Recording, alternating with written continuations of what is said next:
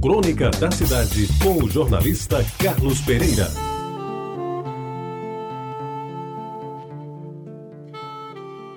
Amigos ouvintes da Tabajara, nos meus tempos de menino adolescente, que já se vão bem longe, o período da Semana Santa, mas principalmente da Quaresma, era vivido com mais religiosidade e com bem mais roupa. E eu explico melhor essa questão da roupa. Da quarta-feira de cinzas, depois do carnaval, até o domingo de Páscoa, diariamente havia cultos religiosos na Igreja do Rosário, em Jaguaribe, com a participação maciça da comunidade. As imagens dos santos eram cobertas de roxo.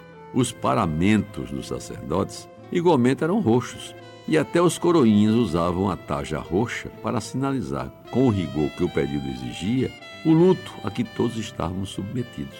O povo ficava mais triste e fazia sacrifícios, como por exemplo, deixar de ir à praia e até adiar a festa de aniversário se fosse na Semana Santa. O domingo de Ramos, que ocorreu ontem, era para mim o rito mais bonito. De manhã, na missa das sete, rezada por Frei Jorge, com a igreja superlotada, os assistentes empunhavam galhos de cróton, folhas de palmeira, palmas de coqueiro ou ramos de oliveiras e saíam pelas ruas afora, dando uma volta inteira no quarteirão que circunda a igreja do Rosário.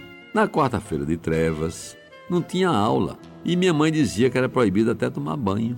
Na Quinta-feira Santa, o bispo na catedral e os padres nas paróquias lavavam os pés de alguns fiéis, numa cerimônia que se iniciou há mais de dois mil anos, como todos sabem. Na Sexta-feira da Paixão, muito diferente do que acontece hoje, nada, mas nada na cidade funcionava, a não ser os templos católicos. O comércio não abria e os restaurantes, que eram muito poucos por sinal, cerravam suas portas tanto quanto os postos de gasolina.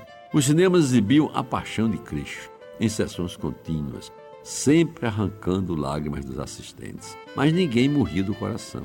O jejum, salvo o almoço de bacalhau, e a abstinência eram rigorosamente obedecidos. E até as rádios só tocavam músicas clássicas ou cânticos religiosos. E a procissão do Senhor Morto, à tarde da Sexta-feira Santa, era a maior da cidade e arrastava multidões, chovesse ou fizesse sol, todos querendo chegar mais perto do andor para tocar nas chagas de Cristo. O sábado era realmente o sábado de Aleluia, quando acontecia tão aguardada malhação do Judas, à época e ainda hoje, um dos eventos de maior participação popular de Jaguaribe. Na Vila dos Motoristas, como se chamava naquela época, os moradores das poucas casas existentes começavam a preparar o Judas ainda na quinta-feira, tudo de forma organizada e com a pitada de segredo. O nome do Judas escolhido só seria divulgado na última hora. Geralmente, um político derrotado nas eleições, um vulto nacional execrado pela sociedade ou mesmo um meliante que tivesse cometido um crime hediondo. Coisa difícil de suceder, aliás, naquele tempo. O boneco era confeccionado de pano de corpo inteiro o cuidado maior se concentrava no rosto do Judas, que devia ter traços bem delineados para ajudar na identificação da personalidade escolhida para a malhação.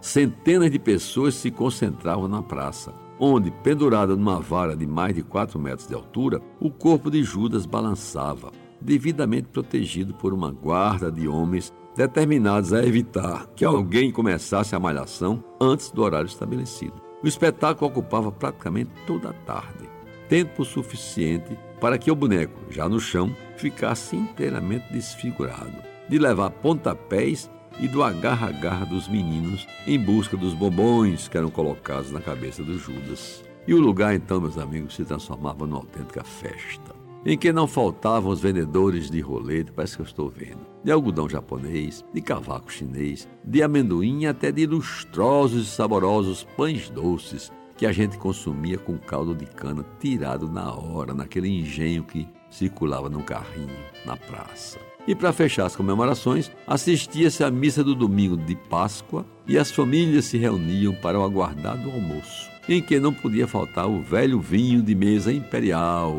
do qual lhes falei há algumas semanas, do qual até eu, menino enxerido, tomava um pouquinho com que se encerrava aquela Semana Santa de antigamente. Você ouviu Crônica da Cidade com o jornalista Carlos Pereira.